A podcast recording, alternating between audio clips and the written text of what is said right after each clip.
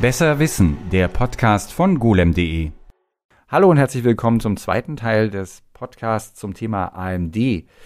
Mein Name ist Martin Wolf, ich bin Podcastbeauftragter bei golem.de und mit mir hier im Studio sind Sebastian Grüner und Oliver Nickel. Und wer nicht ganz weiß, worum es hier geht, sollte vielleicht den ersten Teil hören, den man hier in der Mediathek des jeweiligen Dienstes des Vertrauens als Podcast findet.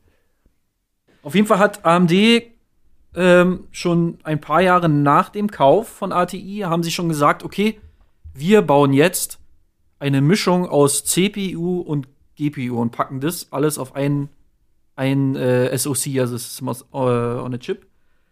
Ähm, und nennen dies, also sie haben es später, haben sie es dann Accelerated Processing Unit genannt, also APU. Äh, und die, ja. sie wollten sogar, sie wollten die erste APU sogar schon irgendwie 2010 bringen oder so. Hatte Aber Intel das, sowas im Angebot? Kann, hatten die sowas schon? Ich glaube tatsächlich, dass Intel sogar zuerst da war mit, mhm. diesem, mit dieser integrierten Grafikeinheit. Äh, war das im Core, war das im Core 2 also, Quad gewesen oder im, im Core i, ich glaube Core ah. i7, dem ersten?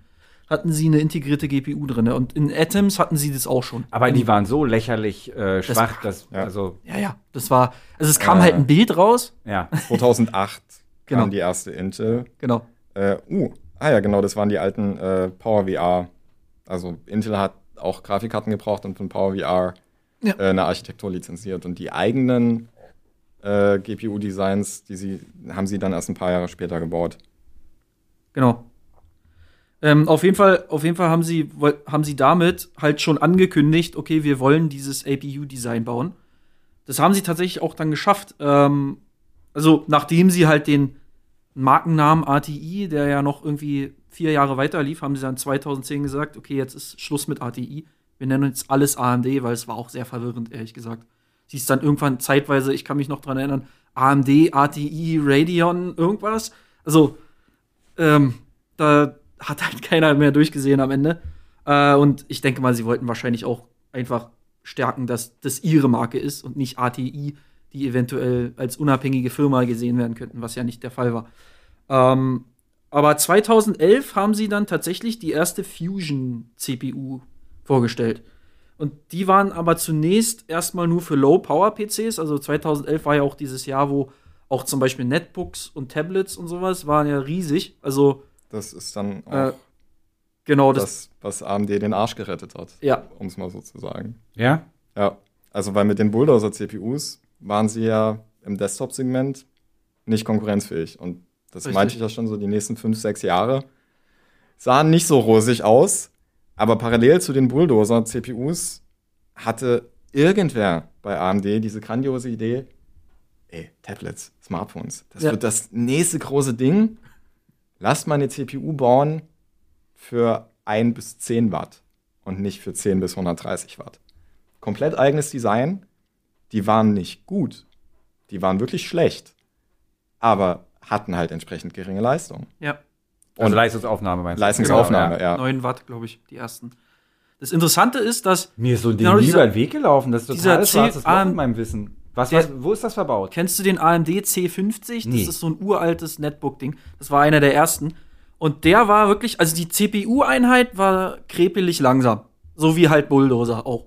Äh, aber die GPU-Einheit, also die, die, ja. die von ATI sozusagen dazugekommen ist, die war super schnell. Also die, da war dann teilweise, wurde in Tests dann auch gesagt, okay, wenn ich jetzt diesen C50 in einem Spiel laufen lasse, damals war es, glaube ich, Call of Duty Modern Warfare 2 oder so, ist ungefähr so schnell wie eine, äh, wie eine dedizierte GPU. Also die ne, natürlich eine Low-End dedizierte GPU.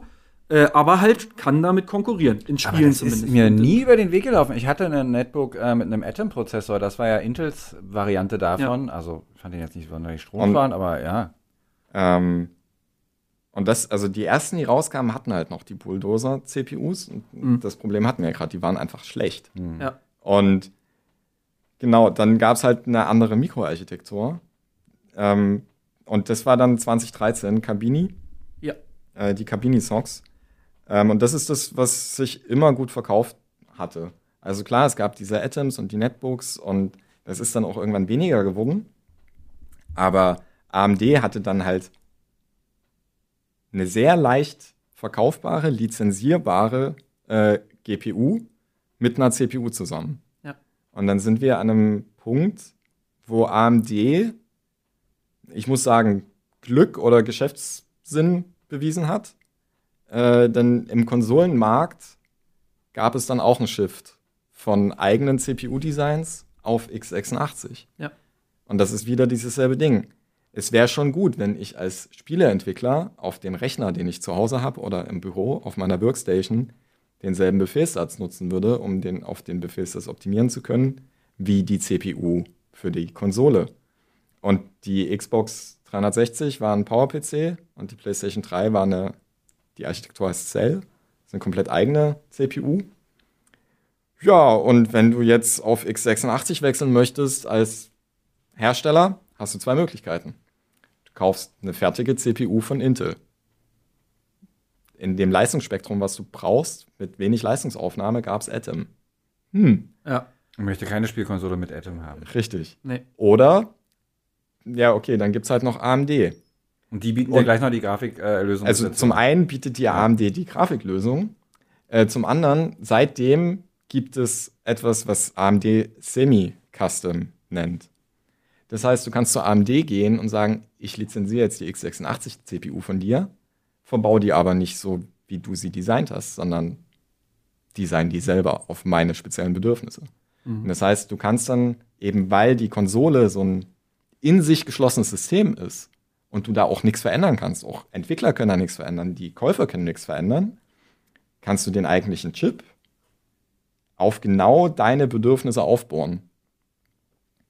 Aber die erste Xbox hatte ja auch ein x86-Design. Das war dann aber von Intel doch, oder? Die allererste. Die uralte, die ganz fette, große? Ja, ja. Das ist eine gute Frage, ehrlich gesagt. Das weiß ich. Ich meine, während, während, während hier äh, die, äh, die, während die Google-Suche hier, nein, natürlich bei Sebastian Grüner nicht Also- die Google-Suche, während die Suchmaschine heiß läuft, kurz noch dazwischen.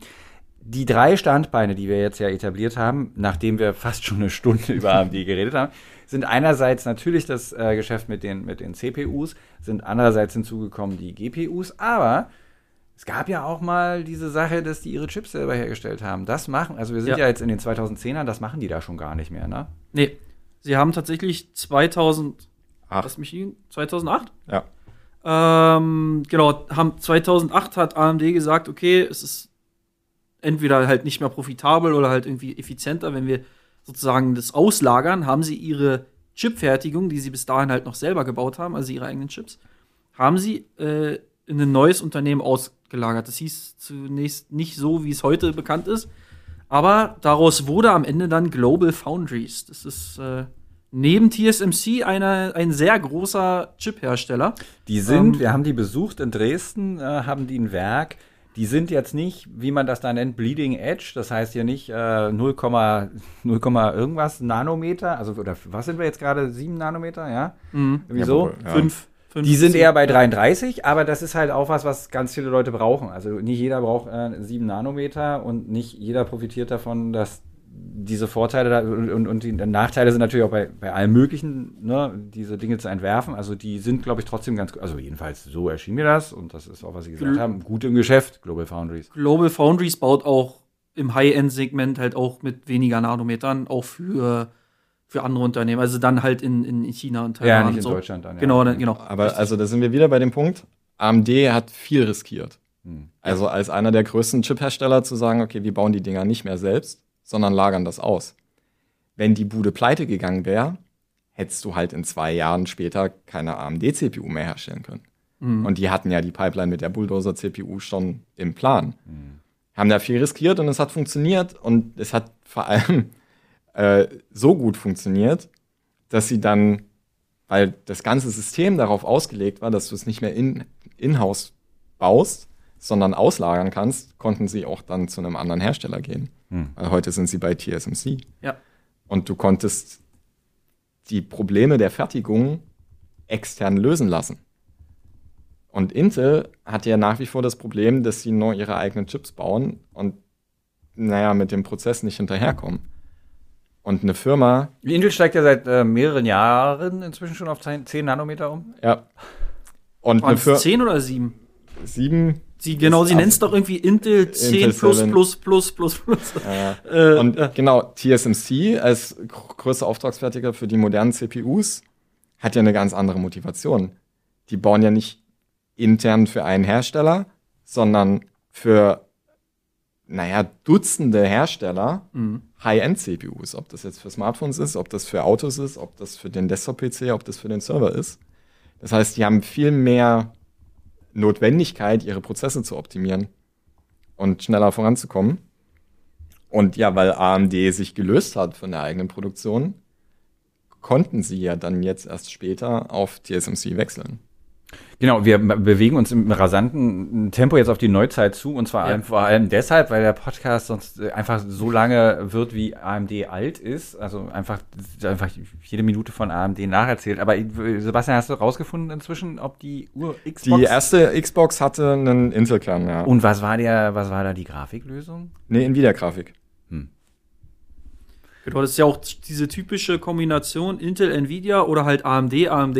Ja. Das ist äh, in vielen Und Notebooks. Nvidia gilt aber jetzt auch nicht als äh, äh, eine Firma, die mit, also mit der so die Zusammenarbeit so super simpel Deswegen ist. hatte die Xbox 360 keine Intel-CPU Ja. mehr, sondern eine PowerPC-CPU und eine ATI-Grafik. Ja, ja, ja, ja, ja. Ich kann mir vorstellen, also genau, das ist halt natürlich auch mal noch eine Sache, ne? Also einerseits ist Intel gut, okay, das würde ich jetzt mal sagen, würde, hätte wahrscheinlich funktioniert, aber Nvidia, es ja, gibt ja auch Gründe, wieso Apple nicht mehr mit Nvidia Es ist zusammen. auch sehr erfolgsversprechend tatsächlich, weil, wo wir halt schon bei Neuzeit sind, die neue PlayStation 5 und die, äh, die Xbox Series X haben auch beide AMD.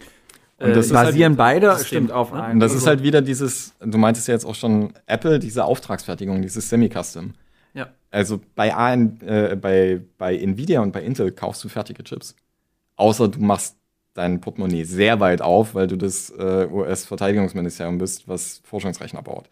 Wenn du da in dieser Liga nicht mitspielen willst, sondern Consumer-Produkte baust, musst du zu den Leuten gehen, wo du Dinge anpassen kannst. Hm. Und AMD, dem blieb ja im Prinzip nichts anderes über. Die hatten eine CPU, die war einfach richtig kacke, die war nicht marktfähig. Und dann sind ein paar Leute zu denen gekommen und haben gesagt, so hier, wir würden gern bei euch, wenn ihr uns lasst, ein paar Designänderungen und so. Und AMD, ja, shut up and take my money, so.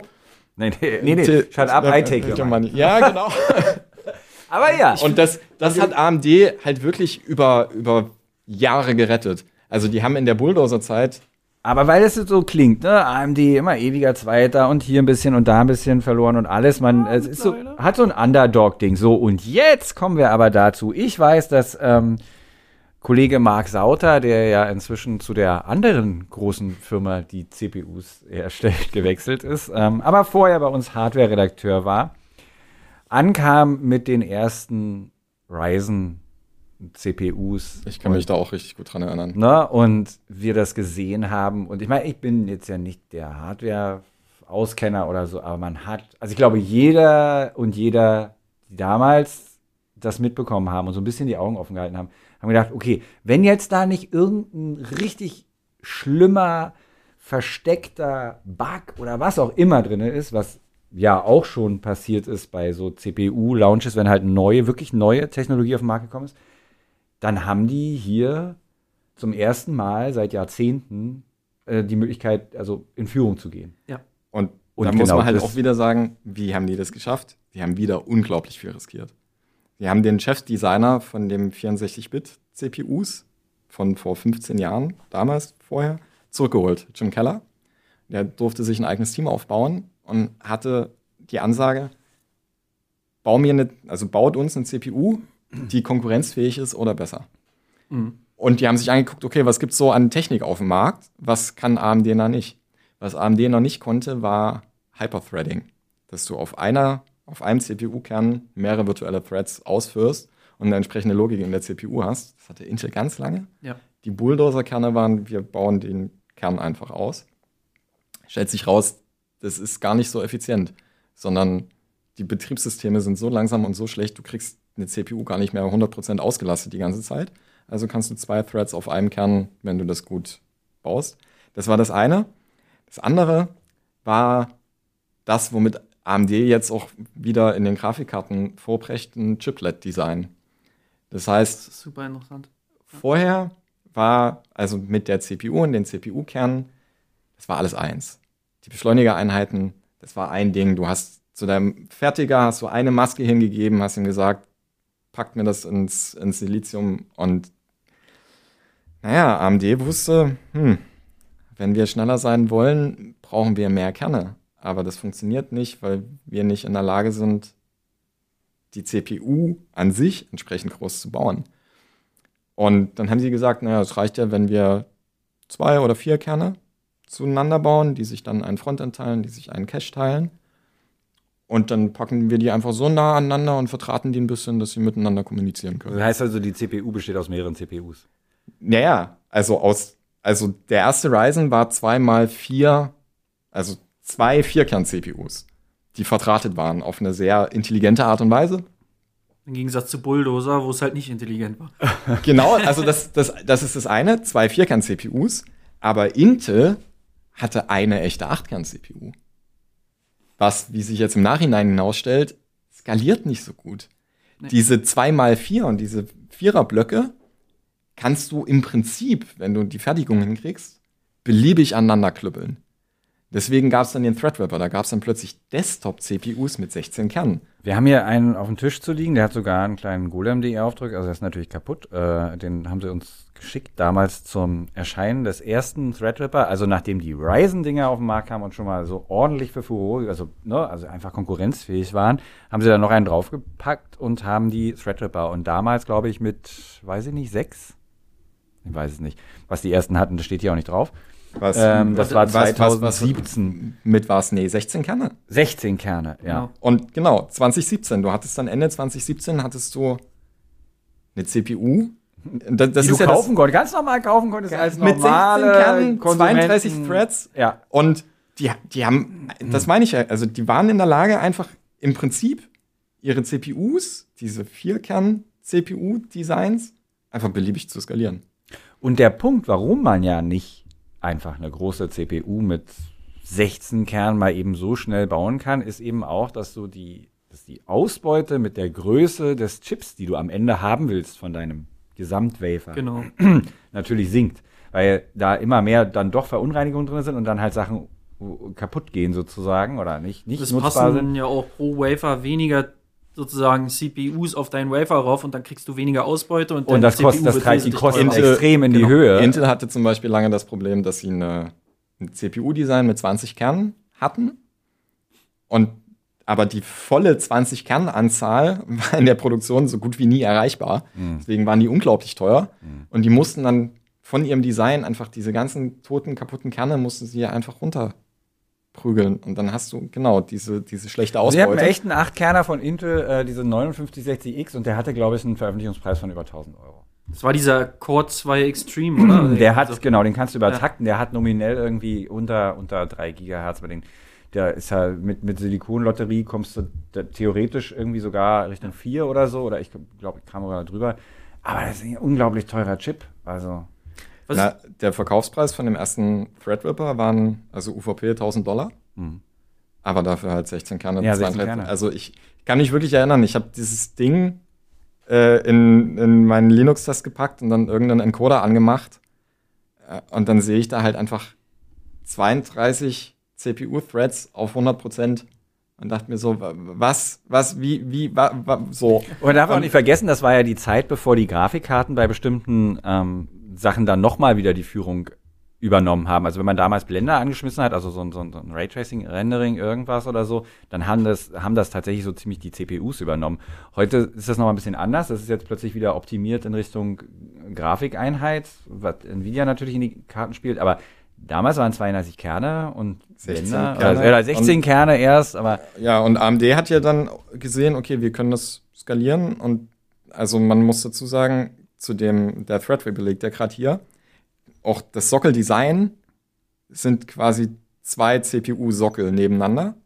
Genau, man kann das gut sehen von unten, wie der aussieht. Vielleicht verlinken wir dann auch noch mal in dem, ja, wir verlinken und schon mal den Threadripper-Test. Ähm, bei den Epic, also Epic sind dann die Server-CPUs, hat AMD das einfach weitergemacht. Die haben gesagt, ach, naja, das Skalieren funktioniert ja ganz gut und das ist ja irgendwie okay schnell genug. Und schon die ersten Zen-Server gab es mit 32 Kernen. Ähm, und naja, es waren ja nicht nur 32 Kerne, sondern ähm, AMD hat den Vollausbau von den einzelnen Kernen gelassen. Das heißt, du hattest dann plötzlich mehr PCI-Lanes pro Chip, als Intel überhaupt in der Lage war zu verkaufen. Mhm. Die haben dir gar nicht so viel Anbindung an die CPU verkauft. Das konnten die einfach nicht herstellen. Und AMD hat dann auch äh, später diese Anbindung, das IO-Die, die PCI, haben sie einfach ausgelagert aus der CPU. Weil sie waren ja eh schon in der Lage, einzelne Chips zu bauen, die sie einfach beliebig aneinander, also beliebig, das ist jetzt sehr vereinfacht gesagt, aber beliebig aneinander geklebt. Das Stichwort dafür heißt, was ist das Infinity Fabric, nennen die das, ne? Genau. Ja. Das Ähm, ist diese Anbindung. Das benutzen sie tatsächlich auch jetzt in den Grafikkarten mittlerweile auch schon. Okay. Ähm, genau. Und die können das halt auslagern. Und dann hatten sie dieses IO-Die und irgendwie die Anbindung nach außen war plötzlich ein eigenes Design. Das musstest du gar nicht mehr in deine CPU integrieren. Und konntest dann sagen, so, naja, okay, dann, haben wir, dann kann sich das Team, was die CPU-Kerne macht, kann sich ja dann tatsächlich nur um die CPU kümmern. Dann gibt es ein eigenes Team, was diesen Infinity Und das muss nicht macht. alles zeitgemäß fertig werden und irgendwas. Du kannst Und die du- Produktion separat fahren, weil halt das eine wird dann so gemacht. Genau, und du ja. kannst auch andere Prozesse nehmen. Ja. Also du kannst irgendwie die CPU in einem 7-Nanometer-Prozess bauen und das Ah. IO-Die nur in einem 20-Nanometer-Prozess. Okay. Genau. Was Geld spart, was leichter ist, was eine bessere Ausbeute hat. Und, und, und. Und damit war AMD plötzlich, also was heißt plötzlich, die haben da sehr viel für gemacht und eben auch sehr viel riskiert. Es wusste keiner, ob das funktioniert oder nicht, ob du das in Stückzahlen herstellen kannst. Aber naja, wir sehen jetzt, das war, was Produktion angeht, offensichtlich die bessere Idee. Und genau wie Olli gerade gesagt hat, auf den neuesten Grafikkarten, die jetzt rausgekommen sind, die neuen 7000er, ist es genau das. Also nachdem wir ja eine ganze Weile irgendwie das ja, die Sendung heißt wahrscheinlich ja irgendwie auch so ein bisschen was mit Auf und Ab. Also ab hatten wir ordentlich. Wir sind jetzt hier schon auf dem aufsteigenden Ast. Also so ab Mitte der, der 2010er Jahre ist AMD m, wieder eine sehr ernstzunehmende Macht im CPU und auch dann im GPU-Bereich. Weil das Ja. war ja auch noch so ein Ding. Ne? Also ich kann mich erinnern, mit den GPUs sowas wie hatte Olli hatte AMD was, was der GTX 980 Ti oder sowas Tatsächlich hatte, tatsächlich hatte AMD ähm, die, wie hieß sie? Die ähm, ähm, Fury X. Die ja. R9 Fury X, die einfach monströs viel Strom verbraucht ja, das war so ein Das ist ein bisschen ja. die Taktik, die Nvidia heute fährt. Nvidia hat halt, um halt die Benchmarks zu dominieren, sowas wie eine äh, 3090, eine, eine 4090 Grafikkarte, die halt extrem viel Leistung benötigt, dafür halt einfach mehr Frames bringt. Und ähm, nach dieser R9 äh, Fury X hat AMD halt was komplett Neues, hat mal wieder ein bisschen was Neues probiert. Und zwar haben sie halt mit diesem ähm, Graphics Core Next, haben sie versucht, eine Vega 64 und eine Vega 56, ich weiß nicht, da, die sind halt super nischig, die hat halt leider niemand gekauft, aber auch ein bisschen zu Recht, weil die haben halt versucht mit HBM2-Speicher und auch möglichst viel davon, also HBM2-Speicher ist halt wesentlich schneller als der damalige GDDR5, glaube ich, oder GD, ähm, High Bandwidth Memory, genau. Genau, die Idee, Zwei, genau. die Idee dabei ist, auch, naja, wir haben ja ein bisschen Platz und Speicher braucht nicht so viel, lass den doch einfach übereinander legen. genau. Also AMD, ich, ich erkenne da ein Muster. Also sowohl bei den CPUs als auch bei den GPUs Sachen einfach nah Richtig. zueinander legen, modular arbeiten, Dinge, Ja. die, die nicht unbedingt mit integriert werden müssen, dann lieber doch irgendwie mit, mit extern und so. Und das haben sie bei den Grafikkarten Genau, auch und probiert. Die, die, genau, und die, We die Vega hat aber leider nicht funktioniert, weil die war viel zu teuer und war am Ende in, äh, in vielen Dingen außerhalb von beispielsweise sowas wie Blender-Rendering oder sowas, Mhm. wo der Speicher halt viel zählt. Also Dinge oder KI-Training zum Beispiel. Ähm, Was damals noch nicht so ein Ding war. Genau, also aber wir die reden haben- jetzt über die Zeit so 2016 zwei, oder 17. 2017, genau. Ja, okay. 17 Äh, Jahre. und, und die haben halt das für den Gaming-Markt vermarktet, was halt falsch war. Mhm. Und diese HBM2-Grafikkarten waren halt so teuer, dass halt Nvidia halt mit der GTX 1080 und der 1080 Ti halt wesentlich besser waren. Also die waren halt ungefähr mit einer 1080 vergleichbar, die, die ähm, ähm, HBM2-Grafikkarten. Aber also dazu muss man auch sagen, die, also du meintest ja schon, der Graphic Core Next, Ja, das war auch wieder so eine, so eine riskante Wette. Die hatten eine bestehende Mikroarchitektur für die GPUs. Ja. Das war ein VLIW, Very Large Instruction Word. Die Idee dahinter war, okay, du kannst einfach, weil die, die Wortbreite ist halt very large, sehr, sehr groß. Die Idee dahinter ist, naja, in der GPU brauche ich einfach eine sehr große Bitbreite, weil es sehr viele gleichartige Daten sind. Ich kann das möglichst weit skalieren. Äh, lustiger Fun Fact, die Intel Itanium sind auch ein WL, VLIW. Und naja, das stellt sich raus, funktioniert nicht so gut. Mhm. Und dann hatten Weil da die Daten immer unterschiedlich sind, wohingegen die Grafikkarte ja das gleiche immer wieder, nur sehr, sehr, sehr schnell äh, machen muss. Und ne? also das, das Design stellt sich raus, funktioniert nicht so gut. Und dann haben sie 2012 kam, kam die erste Graphic Core Next auf den Markt. Und naja, also am Ende mit der Vega, es funktioniert. Es funktioniert sehr gut und es ist halt das, was AMD in den Konsolen verkauft hat. Also ja, genau. Da war sozusagen also eine Vega. Runterskalierte drin. Vegas Im sozusagen Prinzip, genau. für, die, für die PlayStation 4 mhm. und die der, Xbox. Also die, der, der Graphics Core. Und es ist halt so ein bisschen. Also gut für AMD. Die haben viel riskiert. Die haben diese, diese schlechten, billigen 8, 9 Watt CPUs gebaut. Eine komplett neue Grafikkarte, die als Grafikkarte selbst den Nvidia-Karten unterlegen war. Aber ich meinte ja vorhin schon, okay, wenn du das zusammenkaufst und also ich meine, der Markt für die PlayStation und die Xbox ist ja überschaubar groß und wird immer größer. Und die haben da wirklich viel, viel investiert in die Grafikkarten. Und naja, Intel halt nicht. Genau, Intel hat keine Grafikkarten. Also das naja, heißt, die, also ja, inzwischen und diese Dings, ich meine jetzt, aber im Sinne von, also sie, AMD konkurriert auf der CPU-Seite mit äh, Intel und auf der GPU-Seite mit Nvidia. Genau. Und ja. jetzt, genau, wir haben jetzt viel darüber gesprochen, wie sich AMD gegenüber Intel behaupten musste und auch das dann ja am Ende jetzt geschafft hat, so ein bisschen. Und wie sieht es jetzt auf der genau, bei Nvidia-Seite Gegen? Nvidia ist es tatsächlich noch so, da ist AMD noch, noch hinten dran. Sie haben dann nach dieser Graphics Core Next haben sie halt diese RDNA.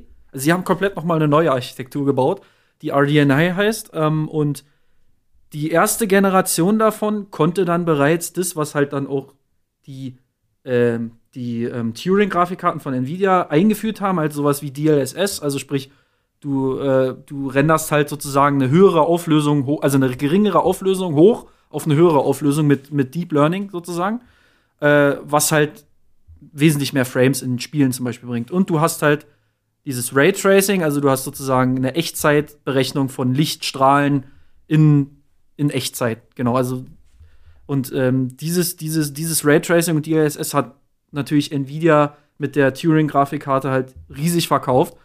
Äh, und die RDNA-Grafikkarten, die kamen halt ein Jahr später und konnten es dann auch. Also, oder besser konnten sie es. Also die Vega 64, wenn du darauf die äh, ähm, Raytracing angemacht hast, funktioniert halt fast gar nicht. Also ist halt super langsam. Ähm, und Wie hießen die Karten dann? Welche waren das? Welche genau? Die RDNA, das war die RDNA. RX 5500er Serie oder 5000er Serie. Genau. Äh, äh, genau, und also die erste äh, Graf äh, RDNA. Die erste RDNA ja. konnte noch kein Raytracing. Stimmt, konnte sie nicht, du hast recht. Erst und war aber ja damals auch nicht das super Wichtigste, oder? Ich meine, die ersten Generationen, also die erste, das war die 20er Generation von Nvidia konnte Raytracing und ich kann mich erinnern, dass gerade die, also was weiß ich, die 2070, also ob du das nur hast oder nicht hast, also da gab auch noch nicht so viele Spiele, ja. die das unterstützten oder so, aber ja. das war jetzt auch nicht so das krasse Verkaufsargument, oder? Na, du musst bedenken, dass gerade in Reviews, also Nvidia hat ja teilweise Reviewer sozusagen angehalten, dass man über Raytracing einen riesigen Text schreibt, ja, ja. weil es natürlich ein Feature ist, das ja, verkauft RTX on und, und wie sie es, ja. Und dadurch wurde das in den Medien natürlich super aufgebauscht, dass es am Ende dann sozusagen ganz wenig Spiele unterstützen. Ist dann mal eine andere Sache. Das ist ja dann sozusagen Nvidias Wette auf die Zukunft, dieses Raytracing, mhm. was heutzutage ja noch nicht so verbreitet ist. Aber es kam halt dann auch so rüber, dass, okay, AMD ist immer einen Schritt zurück. Und das ist halt für den Kunden im, im Kopf halt, okay, ich kaufe sozusagen ein in Klammern minderwertiges Produkt, was ja eigentlich nicht, also in Restoration zum Beispiel ist, sind die halt fast genauso gut. Naja, aber ja, also ähm, was, was, was die Geschichte von AMD ja auch gezeigt hat, ist aber trotzdem ja, du kannst auch als Zweiter, als Underdog mit, sogar mit Produkten, ja. die gar nicht mal so gut sind wie die von der Konkurrenz, wenn du es schlau anstellst, ja trotzdem gewinnen. Also sie hätten sowohl bei den, also bei den CPUs, okay, das haben wir jetzt geklärt, da haben sie halt einfach das, das Kopf-an-Kopf-Rennen mit Intel aufgenommen und sind jetzt da super gut dabei. Sie hätten ja bei den GPUs auch sagen können, kommt, Freunde, äh, die Sache mit den Konsolen, das läuft hier. Wir können uns auch auf das Segment, im, also auf das untere Segment, was Nvidia ja inzwischen immer weiter vernachlässigt hat, dann sozusagen könnten wir uns äh, beschränken. Wir können Grafikkarten im 100-Dollar-Bereich, die aber wesentlich besser sind wahrscheinlich dann als Nvidia-Karten, könnten sie auch mal. Haben ja. sie aber nicht. Sie haben das genau. Rennen auch auf diesem Spielplatz komplett ist, äh, wieder aufgenommen. Gerade dieses dedizierte Grafikkartenrennen ist ja auch sehr prestigeträchtig. Ne? Also wer hat die schnellste Grafikkarte? Wer ist am, am besten auf diesem Markt unterwegs? Das Und ist halt das Spannende ist, also AMD weiß, also wusste schon, okay, mit dem Raytracing können wir nicht. Einen einzelnen dedizierten KI-Beschleuniger auf den ersten äh, RDNA Gab es auch nicht. Okay, wie verkaufen wir denn trotzdem möglichst viel, möglichst gut Chips und Grafikkarten? Naja, lass doch das probieren, was wir in den 90ern schon mit den CPUs gemacht haben. Wir verkaufen die einfach ein bisschen günstiger als die Konkurrenz. Ja. Ja. Und dann hast du für den Preis, den du für eine Nvidia-Karte bezahlst, vielleicht nur, also beim gleichen Preis, hat die AMD-Karte minimal bessere Leistung. Und das Preis-Leistungs-Verhältnis ist dann okay, wenn du nicht unbedingt Raytracing brauchst. Ja. Weil die Spiele können das ja auch alle nicht. Wenn du nicht unbedingt einen KI-Beschleuniger brauchst. Und das ist immer noch so. Also jetzt mit den neuesten RDNA, die mit den RDNA 3, genau. Ähm, ist es immer noch so. Ja. Also wir reden hier über Nvidia-Karten, die gebraucht 3.500 Euro kosten, weil der Neukauf für 2.000 Euro nicht verfügbar ist und die Leute rennen wie bekloppt zu diesen Karten warum auch immer. Und naja, AMD stellt sich hin und sagt, so ein Ding, was 1000 Watt zieht, und die Kabel schmilzt, warum? Also, können sie technisch vermutlich auch nicht. Ähm, aber warum sollte man das überhaupt, weil wer kauft sich die? Sie haben tatsächlich mit dieser, der 7900 XT und XTX, so heißen die neuen, wo wir wieder bei verwirrenden Namen sind, weil Radeon 7900 bei den genau. GPU ähm, auf jeden Fall die sind in Rasterization, also sozusagen ohne, ähm, ohne, ohne Raytracing. Raytracing, sind die tatsächlich, also gerade die XTX ist besser als die RTX 4080, die ja das Prestigeobjekt sozusagen von Nvidia ist. Die, die 80er Serie war ja immer die, okay, ich gebe halt viel Geld aus, aber bin nicht ridiculous und gebe halt 2000 Euro aus, sondern die kostet, glaube ich, 1400. Äh, und sie verkaufen diese Karte einfach für 300 Euro weniger. Ja. Theoretisch, wenn sie verfügbar wäre. Momentan gibt es die nicht. Auch da. Genau. Okay, ja, aber, also, okay, aber was wir, was wir, wie gesagt, wir, wir können festhalten, sie haben das Rennen auf beiden ähm, Feldern aufgenommen und auch wenn sie Definitiv. bei Nvidia in, in dem Punkt Raytracing und in, in, in bestimmt noch ein paar anderen. Ich, ich kann mich erinnern, dass äh, zum Beispiel sowas wie die Beschleunigung hier für CUDA und so weiter, das ja. ist halt, äh, wenn, wenn man, wenn man äh, Videoberechnungen macht, wenn man, also dieses, diesen Standard, den Nvidia da hat, da gibt es äh, zwar OpenCL von AMD. Mhm. Naja, nicht nur. Also das, das Besondere an AMD ist auch, dass sie, also sind wir wieder bei dem, sie riskieren relativ viel. Und CUDA ist ja proprietär. Ja, das gehört ähm, Nvidia. Ja, eben. Und also äh, AMD sitzt auf einen, wenn man möchte, komplett Open Source Stack. Und da bist du auch wieder so, wenn das US-Verteidigungsministerium ankommt oder Klimaforschungsinstitute oder wer auch immer und nicht nur sagt, okay, wir wollen deine CPU ein bisschen aufbohren, sondern ach, ihr habt da OpenCL und Beschleuniger und so, ach naja, den Code, den könnten wir ja auch fixen. Mhm. Und dann sagt AMD, bitte dürft ihr hier so. Und ähm, mit dem Grafiktreiber haben sie genau dasselbe gemacht. Sie haben dann irgendwann gesagt, so, oh ja, unser Grafiktreiber ist nicht so Bombe. Du, das ist ein, das ist und, ein großer Euphemismus, Sebastian. Ich kann ähm, mich an AMD-Grafikkartentreiber erinnern. So, Bombe ist nicht der Begriff, der da, mir dazu einfällt. Da gab es dann einen ambitionierten Linux-Kernel-Entwickler bei AMD. Der hat die Aufgabe bekommen, so mach jetzt mal den Treiber. Und der den Treiber gesehen und gesagt, und dann hat er intern, ich keine Ahnung, wie viele Jahre der da diskutieren musste, ähm, und fing dann irgendwann an zu sagen, okay, wie wäre es denn, wenn wir das Open Source machen? Weil müsste ja, also um lizenzkonform zu sein und die ganze Grundlagentechnik, die der Linux-Kernel selbst bietet, um darauf aufbauen zu können, musst du selbst einen Open-Source-Treiber bauen. Und naja, dann hat er es, wie auch immer, hat er es geschafft, seine AMD-Chefs davon zu überzeugen. Und dann fing das an, dass sie die, die eigentlichen, der Display-Treiber, also das, was darstellt, äh, was die Ausgabe fährt.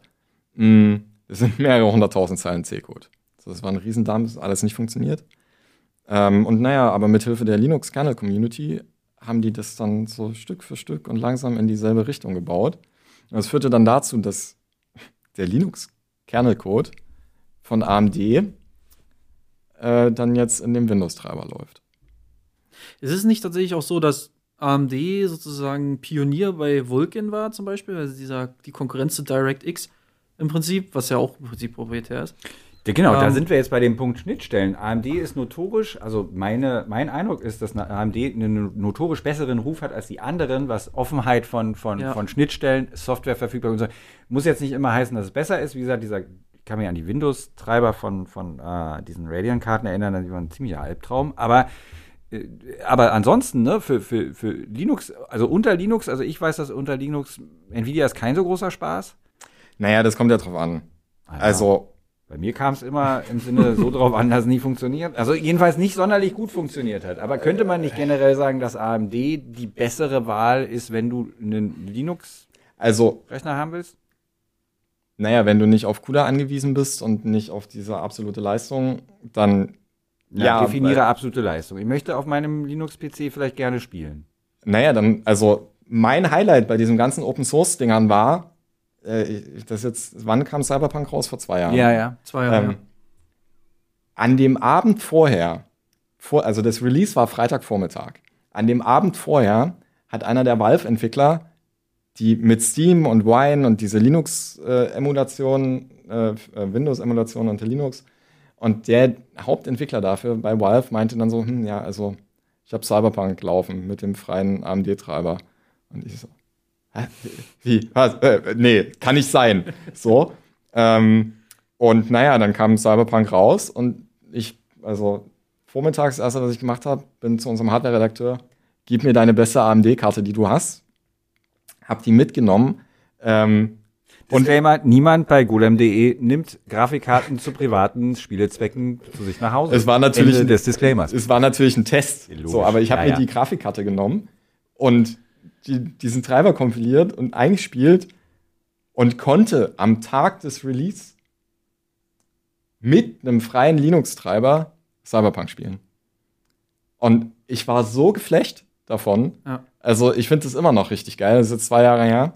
Ähm, weil, naja, als Linuxer ist man ja immer so ein bisschen Kummer gewöhnt. Äh, Kummer gewöhnt, ja. Und also vor allem, was die Spieleunterstützung angeht. Und ich hatte jahrelang immer noch so ein, so ein Windows laufen, um halt äh, problemlos äh, gamen zu können. Und mit seit diesem Cyberpunk-Ding denke ich mir so. Es ist, es ist auch tatsächlich eine super interessante Nische, weil Valve, wo du schon bei Valve warst, hat ja jetzt zum Beispiel auch das Steam Deck rausgebracht, was auch ein AMD-Chip hat, also eine integrierte APU du hast halt im Prinzip ein mobiles Switch, so eine Art Nintendo Switch, ein bisschen größer und, und bulkiger, aber das läuft auch mit Linux äh, und mit Spielen, die halt sozusagen für Linux extra optimiert werden. Also Valve arbeitet aktiv sozusagen in dieser Community mit, um äh, für AMD äh, APUs halt Spiele kompatibel zu machen. Das ist natürlich für die gesamte Community ein Riesengewinn, meiner Meinung nach.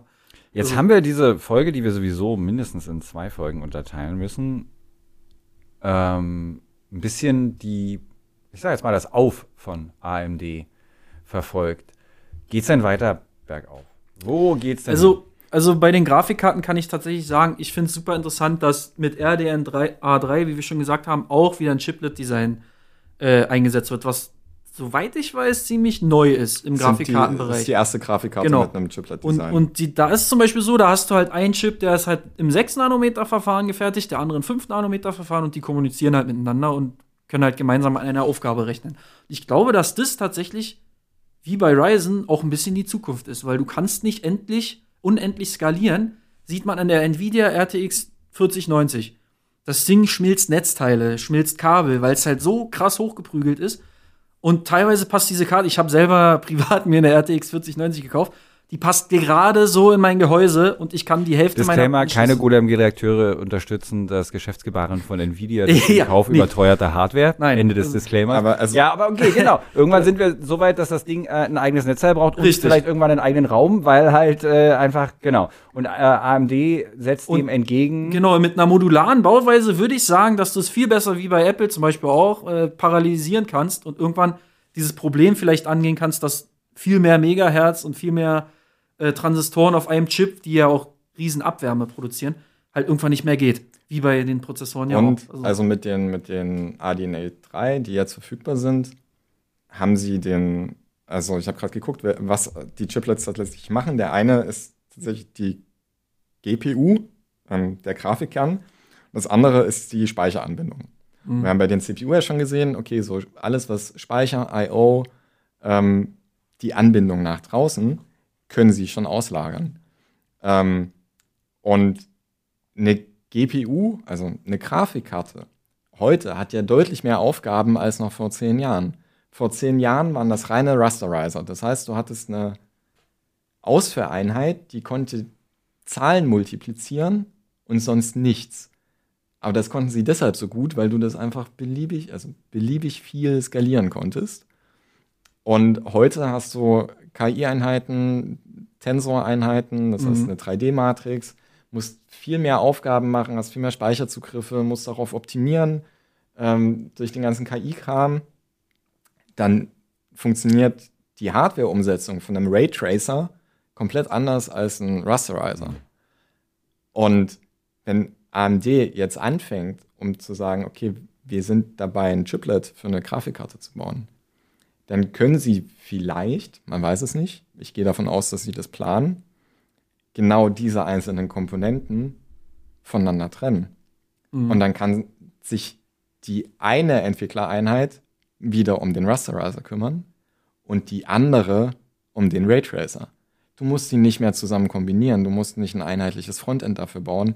Du musst nicht einen einheitlichen Speicherzugriff dafür bauen, sondern du kannst die bestenfalls nebeneinander setzen und musst nur noch die Kommunikation untereinander klären.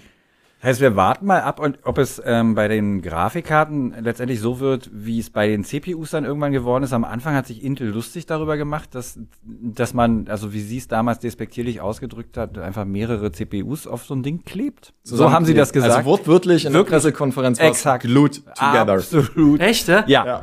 Oh Gott. Ja, ähm, und äh, rate, genau, ratet, wer seine Worte schlucken musste. Also äh, inzwischen ist Intel auch dabei, genau das zu machen. Und die Ja. Frage ist dann, ob Nvidia vielleicht dann, wenn AMD da irgendwann auch technologisch soweit, also dann doch in Führung geht, dass Nvidia vielleicht dann eben auch hinterher geht. Ich finde noch spannend, muss ich noch kurz mit einbringen, diesen, also wir haben darüber gesprochen, Grafikkarten werden immer teurer, das ganze Hobby dadurch, oder einfach auch wenn Leute einfach nur mal so spielen wollen, das wird halt super teuer. AMD hat ja auch da sich in die Bresche geschmissen, muss jetzt mal nett zu sagen, das ist ein großer Konzern und will Geld verdienen. Der Genau. Punkt ist folgender, sie haben halt mit ihren Ryzen CPUs gleichzeitig auch noch welche ausgeliefert, die ziemlich starke Grafikeinheiten schon auf der CPU hatten, mit der man, also was man früher nicht so dachte, Intel, es gab, wir haben es schon erwähnt, im, äh, wahrscheinlich in der ersten Folge, wir wissen ja nicht, dieser Podcast wird wahrscheinlich acht Folgen lang, nein, nein, nein, zwei, aber trotzdem, wir haben es ja schon mal erwähnt, es gab auch schon früher Intel-CPUs, die eine Grafikeinheit drauf hatten, die waren nicht sonderlich stark, die sind inzwischen auch besser geworden, aber AMD hat schon plötzlich dafür, also nicht plötzlich, hat dafür gesorgt, dass die Dinger wirklich zum Spielen nutzbar sind. Also seit einigen Jahren kann man Laptop. mit, mit dem, äh, so, genau, auch auf Laptops gerade natürlich interessant. Oder ähm, im Steam Deck. Genau. Oder im Steam Deck, aber auch auf dem PC. Ne? Also wenn ich jetzt zum Beispiel genügend Geld habe für ein neues Motherboard, eine neue CPU, also wenn ich jetzt umrüsten will als PC-Enthusiastin, Enthusiast irgendwas, kann ich doch erstmal losspielen mit einer, mit einer, wie heißen die Dinger jetzt gerade? Ähm, ich glaube, die haben immer ein G hinten dran auf jeden Fall. Ich glaube Diese 5700 G Namenskonvention. oder so. Ja. Ähm, aber auf jeden Fall, genau. Also das ist halt, du hast halt einen, im Prinzip eine APU, das haben sie ja bei den meisten Ryzen-Prozessoren, haben sie ja keine GPU reingebaut, sondern nur halt bei diesen speziellen. Ähm, und das würde ich auch tatsächlich, wenn ich mir einen Computer baue, den ich nur an meinen TV hänge, um da halt irgendwie, weiß ich nicht, erstens zu Netflixen und dann irgendwie vielleicht Casual Games mit Leuten zu spielen oder so, definitiv reicht aus. Also, ähm, und die sind halt für die meisten ne- modernen Spiele, da sie ja auch weiß ich, DirectX 12 etc. unterstützen, halt die ganzen neuen Sachen, ähm, definitiv ausreichend. Ja. Und der Kurs von AMD-Aktien ist äh, in den Jahren nach oben gegangen. Die Firma ist mehr wert. Sie haben mehr Geld, weil sie eben ja auch gut verkaufen und auch in margenträchtigen Bereichen gut verkaufen. Denn als darf man ja auch nicht vergessen, obwohl AMD so immer hier und der Underdog und man, ne, es gibt ja in der Leserschaft bei uns da auch Fans von Firmen. In der also Redaktion also auch. Gibt es? Mich? Ein gewisser nicht mehr hier existierender Hardware-Kollege. Hatte immer so ein Herzen für den Underdog. Äh, und er hat dann beim anderen angefangen zu, ah, okay. Äh, diese interne. okay, dieser Teil wird äh, restlos aus dem Podcast geschnitten. Nein, eigentlich nicht, ist ja auch kein Geheimnis. Aber der Punkt ist folgender. Was ich meine ist, dass AMD in der. Oh, jetzt habe ich einen Punkt vergessen. Moment, Moment, Moment. Kurz nachdenken. Genau. AMD jetzt auch wieder in der Lage ist, durch, ja, halt einfach, nee, genau, also man darf ja auch nicht vergessen, dass AMD äh, trotz allem, wenn Nvidia die Preise angehoben hat, durchaus nachgezogen hat. AMD verkauft ja, ja. ebenso wenig wie Nvidia die Karten für den Preis, der irgendwie angemessen wäre, sondern sie verkaufen ihn für den, den sie bekommen. Und auch da ist es so, eine AMD-Karte kostet halt so und so viel. Das heißt also, die Kriegskassen sind gefüllt, das wollte ich damit sagen. AMD steht wirtschaftlich super da. Heißt, sie können neue Wetten auf die Zukunft annehmen und eigentlich, ja, also letztlich, man sagt ja irgendwie, dass diese Konkurrenz eigentlich ja auch gut ist für die Konsumentenschaft. Genau. Das haben wir tatsächlich bei Intel gesehen. Ja. Die haben sich so lange auf ihrem Ruhm ausgeruht, dass sie halt dann irgendwann nicht weiterentwickelt haben, wirklich. Äh, und das, denselben Fehler sollte tatsächlich AMD auch nicht machen. Sie sollten ständig halt neue Innovationen, um halt den Lead zu haben, gerade im CPU-Bereich, im GPU-Bereich. Sieht doch aber gut dafür aus. Ich meine, yeah, seit Jahren äh, äh, sind sie dabei, immer noch eins draufzupacken und eigentlich mit vorne dran zu bleiben. Also sie haben ja eine Strähne seit äh, einiger ja. Zeit. Genau. Seit so fünf Jahren. Und seit Zen 1, genau. Du hast ja schon das mit den Chiplets angesprochen und da ist auch wieder so, dass AMD zusammen mit quasi allen, so mit ARM, mit Intel, mit ein paar Grafikherstellern, mit den Foundries, also den Auftragsherstellern, ähm, dabei ist, ein Konsortium zu gründen und technische Spezifikationen für die Chiplet-Kommunikation.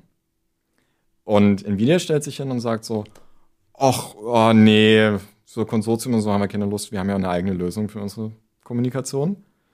Und das ist halt dann, also das könnte ähnlich wie bei Intel laufen. Klar, Nvidia hat die deutlich größere Marktmacht als AMD ähm, und verkaufen mehr über Unternehmensverträge und so, aber da sehe ich auch, wenn die sich zu sehr ausruhen, wenn die zu sehr die Preisschraube nach oben drehen und AMD immer sagt, also ja gut, wir haben ja genug Marge, wir bleiben einfach immer drunter, weil wir das können. Irgendwann kann das nicht mehr gut gehen bei Nvidia. Ja. So, also das glaube ich nicht. Weil sie, sie müssen sich irgendwann öffnen. Also, das ist natürlich meine Hoffnung als Open Source Redakteur. Ich wollte gerade sagen, das sind so Wunschworte. Aber das ist ein schöner Abschluss, weil wir müssen jetzt tatsächlich zum Ende kommen mit AMD. Es gäbe wahrscheinlich noch tausend Dinge zu erzählen. Das, ich habe auch nicht damit gerechnet, dass wir am Ende doch gerade eben diesen ganzen letzten fünf, sechs, sieben Jahre, wie viel da wirklich passiert ist, wenn man es ja. jetzt mal auf dem Haufen betrachtet gerade. Ähm, also ich danke euch für diese Einsichten. Ich hoffe auch für die Zuhörerschaft war das genauso aufschlussreich wie für mich. Ich sage den Werbespot in eigener Sache, lest alles über AMD, was es zu wissen gibt und auch die Sachen, die es vielleicht nicht zu wissen, keine Ahnung. So kann man das sowieso gar nicht sagen. Das ist die schlechteste Abmoderation aller Zeiten, aber wir sitzen ja auch schon seit zwei Stunden und reden. Insofern sei das verziehen. Ich fange jetzt nochmal an. Lest aktuelle Nachrichten zu AMD, Nvidia, Intel und tausend anderen Dingen einfach auf golem.de. Ähm, vielen Dank, Sebastian Grüner. Vielen Dank, Oliver Nickel, fürs Hiersein heute. Und ja, tschüss, bis zum nächsten Mal. Ciao. Danke, Martin. Ciao.